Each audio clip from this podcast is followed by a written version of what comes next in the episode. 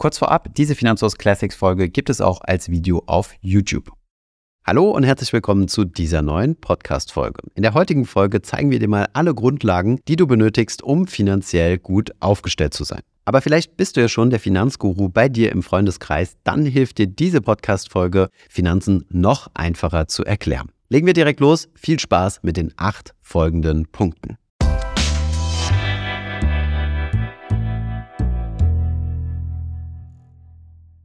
Legen wir direkt mit dem allerersten Schritt los, um finanziell gut aufgestellt zu sein. Und dieser lautet Ziele setzen. Psychologisch ist es sehr hilfreich, wenn du dir zunächst einmal etwas Finanzielles vornimmst. Dazu kannst du dir idealerweise Ziele setzen. Die müssen natürlich nicht bis auf die letzte Nachkommastelle durchgerechnet sein. Und natürlich kannst du auch einfach mal loslegen mit dem Sparen. Psychologisch ist es aber deutlich einfacher, wenn du auf ein Ziel hinsparst. Deine Ziele kannst du unterteilen in kurzfristige, mittelfristige oder langfristige Ziele. Versuch sie immer möglichst konkret zu halten. Wenn du also zum Beispiel kurzfristig auf einen Urlaub hinsparst, nimm dir vor, wie viel Geld musst du denn auf der Seite liegen haben, um dir diesen Urlaub realisieren zu können. Vielleicht 1000 Euro oder 3000 Euro. Dann sage konkret, wann du dieses Ziel erreicht haben möchtest. Daraus lässt sich nämlich dann schön ableiten, wie viel Geld du denn jeden Monat auf die Seite legen musst und kannst ziemlich schnell einen Reality-Check machen und prüfen, ob dieses Ziel überhaupt realistisch erreichbar ist. Ein sehr langfristiges Ziel könnte es zum Beispiel sein, deine Rentenlücke zu schließen. Das bedeutet, im Alter nicht verzichten zu müssen. Hierfür musst du vermutlich etwas mehr rechnen, um zu wissen, wie groß deine Rentenlücke überhaupt ist.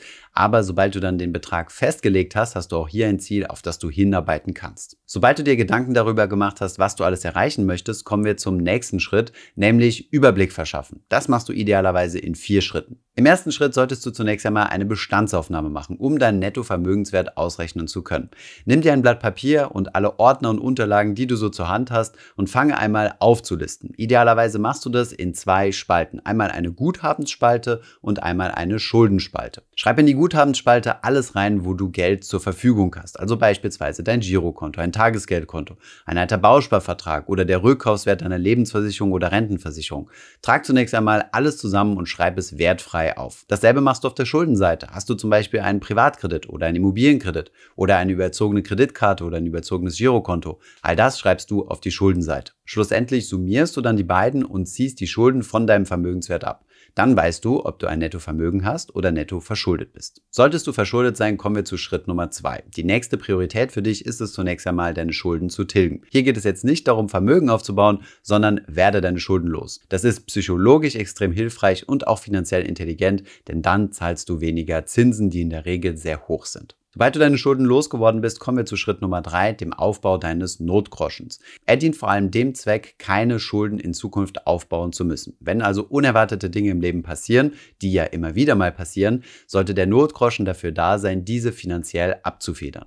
Der Notgroschen sollten mindestens drei Netto-Monatsgehälter sein und sie sollten immer verfügbar sein, also beispielsweise auf einem Tagesgeldkonto oder wenn du es möchtest, auch bar zu Hause.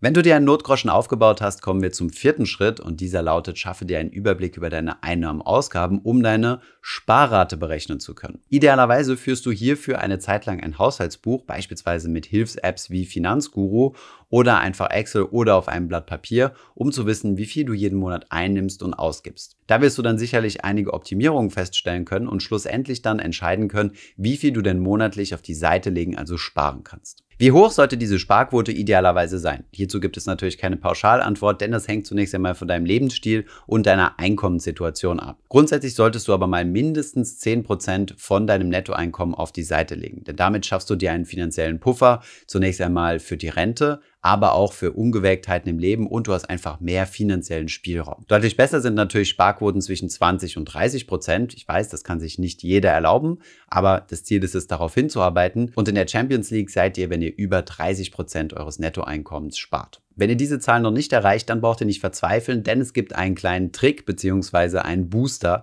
den ihr langfristig benutzen könnt. Nehmt euch nämlich vor, von jeder Gehaltserhöhung oder jedes Mal, wenn ihr mehr Geld bekommt, von dieser Erhöhung 50 Prozent zusätzlich auf eure Sparquote zu packen.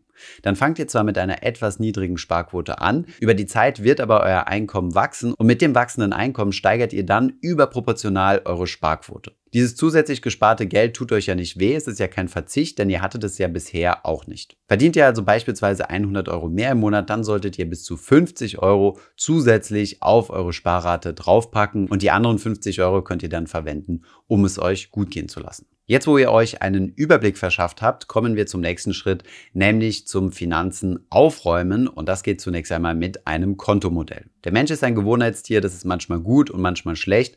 Gerade wenn ihr euch aber vornehmt, das zu sparen, was am Ende des Monats übrig ist, ist das eher eine schlechte Eigenschaft. Denn was wird höchstwahrscheinlich passieren? Ihr werdet am Ende des Monats nichts mehr übrig haben und verschiebt dann das Sparen einfach auf den nächsten Monat. Hier wird ein klares Kontomodell Abhilfe schaffen. Die Idee dahinter ist, dass ihr euren Vermögensaufbau ganz strikt von euren Konsumausgaben trennt. Das macht ihr, indem ihr ein ganz normales Girokonto habt, wo eure Geldeingänge sind und auch eure Geldausgänge. Direkt am Anfang des Monats, wenn ihr euer Gehalt bekommt, gibt es allerdings eine feste Überweisung vom Konsumteil auf den Vermögensbildungsteil eures Kontomodells. Zunächst einmal füllt ihr euren Notgroschen auf, der auf einem separaten Tagesgeldkonto liegt. Und sobald dieser aufgefüllt ist, fangt ihr dann an, euer Geld in eurem Depot zu sammeln. Was ihr mit dem Geld dort macht, darüber sprechen wir dann gleich. Ganz wichtig ist hier festzuhalten, dass ihr hier mit automatisierten Daueraufträgen arbeiten müsst. Das heißt, das Geld muss automatisch von eurem Konsumkonto rüberwandern in eure Vermögensbildung, ohne dass ihr diesen Überweisungsauftrag jeden Monat manuell ausführt. Denn Mensch ist ein Gewohnheitstier, ihr werdet es vergessen oder ein, zweimal aussetzen wollen. Dieses Kontomodell ist jetzt so ziemlich die einfachste Version, sie ist aber schon mal hochgradig effizient.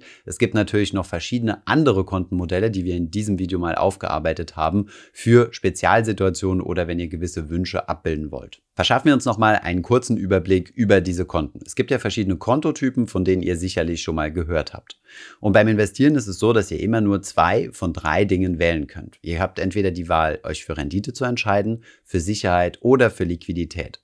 Alle drei zusammen gibt es nicht. Wenn wir langfristig investieren, möchten wir möglichst viel Rendite erzielen.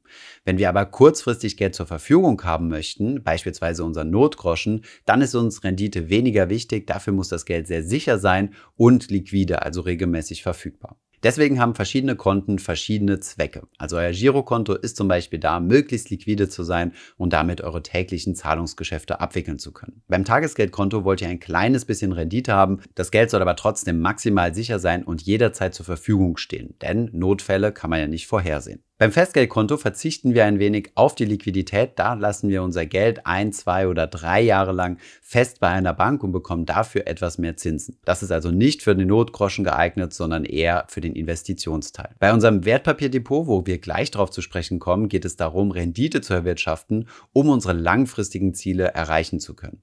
Diese Wertpapiere sind zwar sehr liquide, ihr solltet sie aber trotzdem langfristig investieren, dazu aber gleich mehr. Übrigens, wenn euch das bis hierher zu schnell ging, dann findet ihr unten in der Beschreibung nochmal einen Artikel zu unserer Startpage, wo wir nochmal all diese Punkte Schritt für Schritt und ausführlich aufgeführt haben mit hilfreichen Grafiken, um euch wirklich den Einstieg zu vereinfachen. Kommen wir mal zum ominösen Investmentteil. Wir haben unsere Finanzen ja jetzt aufgeräumt, haben unsere Sparquote festgelegt und diese in unserem Kontomodell automatisiert und da gibt es ja einen Teil, der auf ein sogenanntes Wertpapierdepot geht. Dieses Geld soll investiert werden. Aber erklären wir zunächst einmal die Frage, warum man denn überhaupt investieren sollte und nicht einfach sein Geld ewig auf dem Tagesgeldkonto sammelt, bis man genug Geld zusammen hat, um seine Ziele zu erreichen. Warum du dein Geld langfristig investieren solltest, dafür gibt es viele Gründe. Einer der Hauptgründe ist aber die sogenannte Inflation.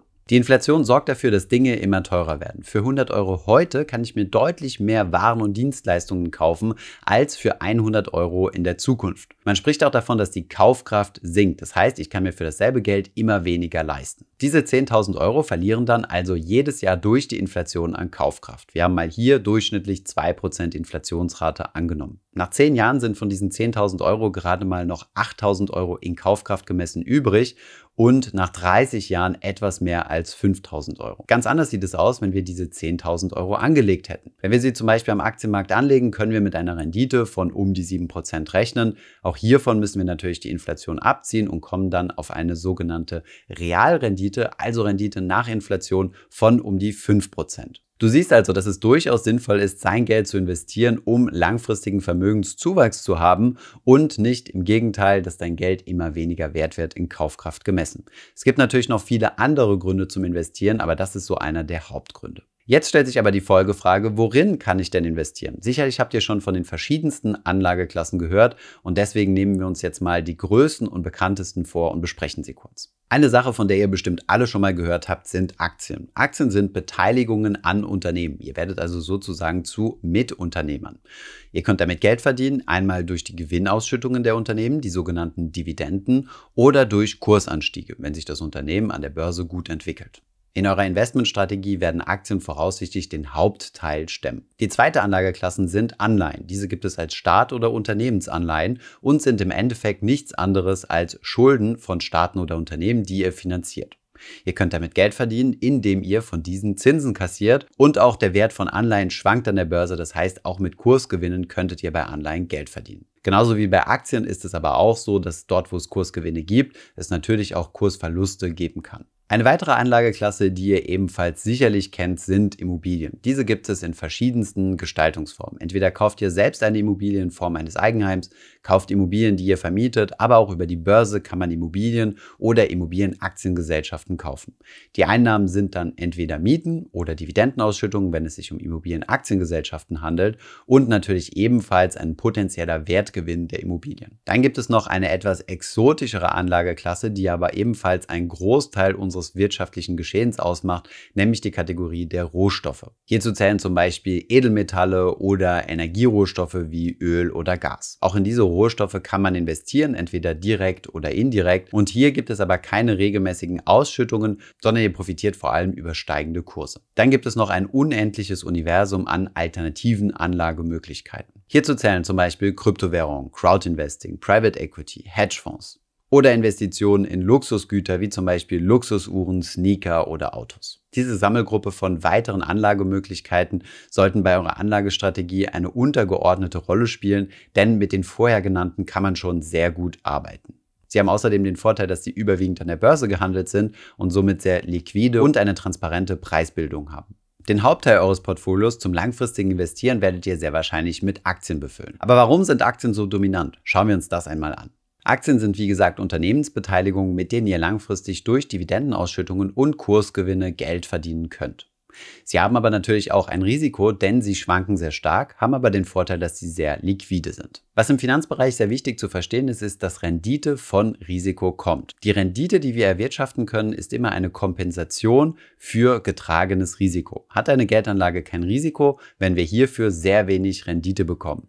Hat eine Anlageklasse ein etwas erhöhtes Risiko, können wir hier mit einer erhöhten Rendite rechnen. Achtung, dieser Zusammenhang gilt immer nur in die eine Richtung, aber nicht in die andere. Ihr braucht nicht maßlos euer Risiko zu erhöhen in der Hoffnung, dass dadurch eure Rendite steigert. Es gibt auch dummes Risiko, für das ihr nicht kompensiert werdet. Da wir ja Rendite erwirtschaften wollen, gehen wir das Risiko von Aktien bewusst mit ein. Dieses Risiko lässt sich aber reduzieren, indem wir das dumme Risiko quasi rausnehmen. Das geht, indem man, Achtung, Fachbegriff, diversifiziert. Das bedeutet, man investiert nicht alles in eine Aktie und auch nicht alles in zehn Aktien, sondern idealerweise in alle Aktien, die es so an der Welt gibt oder zumindest in einen sehr großen Teil der Aktien. Damit reduzieren wir oder eliminieren sogar das Risiko, auf einen falschen Wert gesetzt zu haben. Beispielsweise euer gesamtes Geld auf Wirecard gesetzt zu haben oder andere Aktien, die dann pleite gegangen sind. Wenn ihr euer Geld in viele kleine Stücke aufteilt und dann in ganz viele Aktien investiert, dann habt ihr dieses Risiko maximal reduziert. Hier übrigens nochmal eine interessante Grafik, die die langfristigen Renditen von Aktien im Vergleich zu anderen Anlageklassen zeigt. Wir sehen, Aktien schwanken zwar sehr stark, das ist nämlich das Risiko, das Aktien haben, dass sie im Wert sehr stark nach oben oder sehr stark nach unten gehen. Sie haben aber insgesamt eine deutlich höhere Rendite als die anderen hier angezeigten Anlageklassen.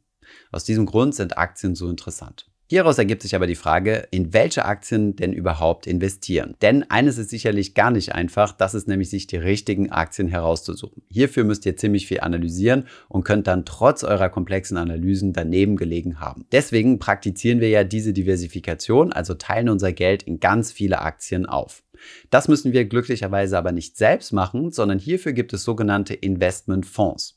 Das ist ein Finanzprodukt, in welches ihr investieren könnt und wo dann automatisch in ganz viele Aktien investiert wird. Das kann dann entweder eine Handvoll Aktien sein, zwischen 10 und 15 oder sogar mehrere tausend Aktien. Bei den Fonds kann man grundsätzlich in zwei große Kategorien aufteilen. Einmal die aktiven Investmentfonds. Hier habt ihr einen Manager, der für euch die Aktienauswahl trifft oder einen sogenannten passiven Investmentfonds. Hier gibt es keine Einzelperson, die Investmententscheidungen trifft, sondern es gibt ganz klare vorher definierte Regeln, in welche Werte investiert wird. Wir bevorzugen die passiven Investmentfonds, die sind in der Regel nämlich deutlich günstiger und ihr habt nicht das Risiko, dass ihr auf einen Manager setzt, der falsche Investmententscheidungen trifft. Um diese passiven Fonds, später auch ETFs genannt, Exchange Traded Funds, besser zu verstehen, müssen wir zunächst einmal den Begriff eines Indexes verstehen. Ein Index ist eine Art Barometer, was etwas misst. So gibt es zum Beispiel in Deutschland den deutschen Aktienindex. Er repräsentiert die 40 größten an der Börse gelisteten Unternehmen in Deutschland und ist somit eine Art Börsenbarometer. Wenn ihr euch jetzt dazu entscheidet, einen passiven Fonds oder ETF zu kaufen, der den DAX abbildet, dann wird euer passiver Fonds einfach nur diese Werte kaufen, die im DAX enthalten sind. Und welche Aktien im DAX enthalten sind, hierfür gibt es ganz klare Regeln. Das heißt, ihr seht, hier gibt es keinen Ermessensspielraum, sondern es wird einfach das gekauft, was auf diesem ETF draufsteht. Jetzt ist es nicht sinnvoll, einen DAX-ETF zu kaufen, denn der ist zu wenig diversifiziert. Wir erinnern uns, also das Risiko ist zu wenig reduziert, sondern es macht deutlich mehr Sinn, weltweit zu investieren. Also in ETFs auf Indizes zu investieren, die die weltweite Wirtschaft abbilden. Also so eine Art Welt-DAX. Welche das sein könnten, darauf kommen wir gleich zu sprechen. Ich möchte noch mal einen ganz kurzen Exkurs zum Thema ETFs machen. Zu diesem Thema findet ihr natürlich auch jede Menge Videos auf unserem Kanal. Vielleicht noch mal kurz zusammengefasst, ETFs haben den Vorteil, dass sie extrem günstig sind, dadurch, dass hier kein Management bezahlt werden muss, sondern quasi nur ein Computersystem handelt. Sie sind natürlich voll in Deutschland reguliert, sie sind also sichere Finanzprodukte, sind also keine Zockerei. Euer Geld ist sicher als sogenanntes Sondervermögen aufbewahrt und ETFs sind drittens auch sehr liquide. Sie werden an der Börse gehandelt. Ihr könnt sie also sehr einfach kaufen oder verkaufen. Und in Deutschland gibt es auch sehr, sehr viele Depotbanken, die euch sogenannte ETF-Sparpläne anbieten. Das heißt, ihr könnt sie einfach jeden Monat automatisiert mit eurer Sparrate kaufen, ohne dass ihr hier regelmäßig aktiv werden müsst. Welche Broker wir derzeit empfehlen, das findet ihr unten in der Beschreibung verlinkt. Dort findet ihr übrigens auch unsere Empfehlungspage, wo wir einmal alle Finanzprodukte auflisten, die wir für gut halten und die ihr für euren Finanz Finanzstaat nutzen könnt. Bevor wir uns anschauen, wie ihr euer Geld in ETFs investieren könnt, möchte ich noch mal kurz auf das Thema Risiko zu sprechen kommen. Risiken gibt es nämlich in verschiedensten Ausprägungen. Es gibt sogenannte Einzelwertrisiken, also das Risiko, dass eine einzige Firma pleite geht. Es gibt Branchenrisiken, also dass Branchen von großen Ereignissen getroffen werden, wie beispielsweise die Tourismusbranche durch Corona. Oder es gibt auch regionale Risiken. Diese drei Risiken eliminiert ihr dadurch, dass ihr, wie gesagt, breit diversifiziert. Das bedeutet nicht in einzelne Werte investiert, sondern in Hunderte oder Tausende über verschiedene Branchen hinweg und das auch überregional, also idealerweise weltweit. Dann gibt es noch das sogenannte Timing-Risiko, also unglücklicherweise im falschen Moment eingestiegen zu sein. Das reduziert ihr, indem ihr regelmäßige Sparpläne aufsetzt, also einfach jeden Monat investiert. Dann kauft ihr mal günstiger, mal teurer, profitiert aber vom langfristigen Wertzuwachs. Und dann gibt es noch das Aktienmarktrisiko insgesamt, also das Risiko, dass der gesamte Aktienmarkt eine Zeit lang negative Renditen abwirft, also quasi Geld verliert. Vor diesem Risiko könnt ihr euch nur bedingt schützen, denn das ist ja genau das Risiko, was wir tragen wollen. Für die Bereitschaft, dieses Risiko einzugehen, bekommen wir ja schlussendlich unsere Rendite. Jetzt gibt es aber wiederum Menschen, die bereit sind, gewisse Schwankungen zu ertragen am Aktienmarkt, aber nicht ganz so krass wie das, was manchmal am Aktienmarkt passiert, wo es mal teilweise bis zu 50 Prozent nach unten gehen kann. Wenn ihr euch mit diesen Schwankungen nicht wohlfühlt, dann gibt es auch hier wieder eine Möglichkeit, wie ihr diese Schwankungen für euch persönlich reduzieren könnt. Das könnt ihr euch ungefähr so vorstellen, wie wenn ihr einen ziemlich starken Alkohol trinkt, der euch nicht schmeckt, weil er einfach zu stark ist. Dann könnt ihr den einfach in einem Cocktail mischen und alkoholfreie Getränke dazu tun. Das alkoholfreie Getränk eurer Wahl bei einer Depotbildung nennt man übrigens den risikofreien Teil eures Portfolios. Ihr investiert dann in Anlageklassen, die ein möglichst geringes Risiko haben, beispielsweise auf ein Tagesgeldkonto oder in sehr sichere Staatsanleihen, die in Euro nominiert sind, also beispielsweise deutsche Staatsanleihen. Das Mischverhältnis könnt ihr dann ganz individuell für euch gestalten. Zunächst einmal renditeorientiert, da seid ihr dann 100% in Aktien investiert dann könnt ihr die Aktienposition sukzessive runterfahren. Also zum Beispiel 80% Aktien und 20% Anleihen. Und das könnt ihr dann Schritt für Schritt machen, bis ihr dann bei 0% Aktien und 100% Staatsanleihen seid. Das wirkt sich dann natürlich sowohl auf eure Rendite aus, eure Renditeerwartung wird dann sinken, aber natürlich auch auf euer Risiko. Denn das ist ja das Ziel. Ihr möchtet ja das Risiko reduzieren. Dieses Mischverhältnis zwischen verschiedenen Anlageklassen nennt man übrigens Asset Allocation, also Allokation in verschiedene Anlageklassen. Asset gleich Anlageklasse. Halten wir also fest, ihr müsst das Mischverhältnis zwischen den Anlageklassen für euch individuell entscheiden. Wenn ihr noch sehr jung seid, starke Nerven habt und noch nicht so viel Geld, dann spricht auch nichts dagegen, alles in Aktien zu investieren. Kommen wir zum nächsten wichtigen Punkt und das ist die Zeit. Denn wir haben ja festgestellt, es gibt ja individuelle Risiken, aber es gibt auch Timing-Risiken. Diese äußern sich ja an der Börse dadurch, dass es auf und ab geht. Wenn ihr also beispielsweise an einem Höhepunkt investiert und es kommt zum Crash, dann ist euer Depot zunächst einmal rot, das heißt, ihr habt Verluste gemacht. Nach einer gewissen Zeit erholen sich aber Aktienmärkte immer. Das ist bisher immer geschehen. Hierzu können wir uns zum Beispiel mal diese Grafik hier anschauen. Das ist die langfristige Wertentwicklung des MSCI World Index. Das ist sozusagen der DAX für die Welt. Wir sehen, dass es seit 1970 hier kontinuierlich aufwärts ging, aber zwischendurch immer wieder zu heftigen Krisen kam mit bis zu 50-prozentigen Kurseinbrüchen. Man kann also sagen, die Zeit heilt alle Wunden unter der Bedingung, dass ihr, wie gesagt, in ganz viele Aktien investiert seid, denn es gibt immer wieder Beispiele, wo einzelne Aktien pleite gegangen sind. Und wenn ihr all euer Geld in diese Aktien gesteckt habt, war das natürlich keine gute Entscheidung. Und hier wird auch die Zeit eure Wunden nicht mehr heilen. Soweit habt ihr euch also schon mal großartig durch die Theorie geboxt. Kommen wir jetzt einmal zur Praxis. Wie mache ich denn dieses Investieren? Zunächst einmal setzt ihr euch natürlich euer Kontomodell auf, packt den Notgroschen auf die Seite und dann seid ihr bereit, in Wertpapiere zu investieren. Um das machen zu können, braucht ihr ein sogenanntes Wertpapierdepot welches wir da empfehlen. Wie gesagt, das findet ihr unten in der Beschreibung auf unserer Empfehlungsseite. Dieses Depot müsst ihr dann zunächst einmal eröffnen. Wenn ihr Smartphone-affin seid, geht es auch eigentlich direkt über Smartphone per Video-Ident-Verfahren. Nach der Depoteröffnung habt ihr dann ein sogenanntes Verrechnungskonto, auf welches ihr Geld überweisen könnt und von dort aus könnt ihr dann gleich investieren.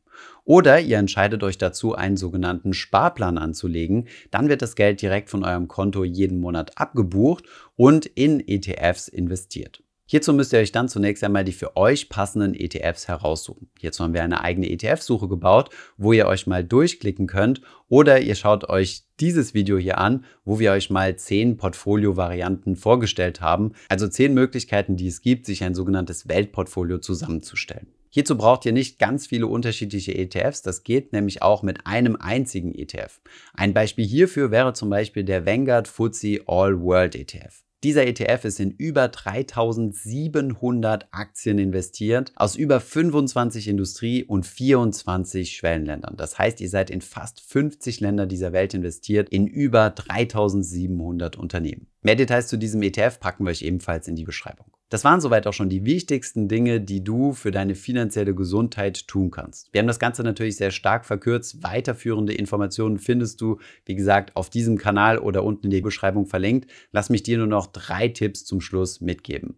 Erstens, fang mit kleinen Beträgen an. Egal wie groß dein Budget ist, vielleicht bist du ja nur Student und kannst nur vielleicht 25 oder 50 Euro jeden Monat auf die Seite legen, dann lautet mein Tipp, mach das auf jeden Fall, denn du sammelst damit Erfahrung. Sicherlich wirst du mit diesem Geld nicht zum Millionär, aber aber eines Tages wirst du vielleicht auch mal mehr Geld verdienen und dann hast du schon Erfahrungen mit ETFs und Erfahrungen, wie du deine Finanzen anständig strukturierst. Tipp Nummer zwei, schau nicht so häufig in dein Depot rein. Heutzutage ist es viel zu einfach, mit Smartphone-Apps von deinen einzelnen Brokern jede Minute in dein Depot reinzuschauen. Mach das allerdings nicht, das macht dich unnötig nervös. Wir erinnern uns nämlich, investieren ist ein Marathon, also du musst wirklich langfristig dabei sein. Erst dann siehst du wirklich erst die Ergebnisse. Drittens, lass dich nicht verunsichern. Es wird definitiv zu Krisen und zu Crashs kommen und auch in diesen Crashs wird es immer wieder Menschen geben, die dir sagen, dass jetzt alles vorbei ist, dass jetzt die neue Weltordnung eintritt und den gesamten Kapitalmarkt auf links drehen wird. Das war in den vergangenen Jahrzehnten und Jahrhunderten nicht der Fall gewesen. Deswegen ist die Wahrscheinlichkeit ziemlich gering,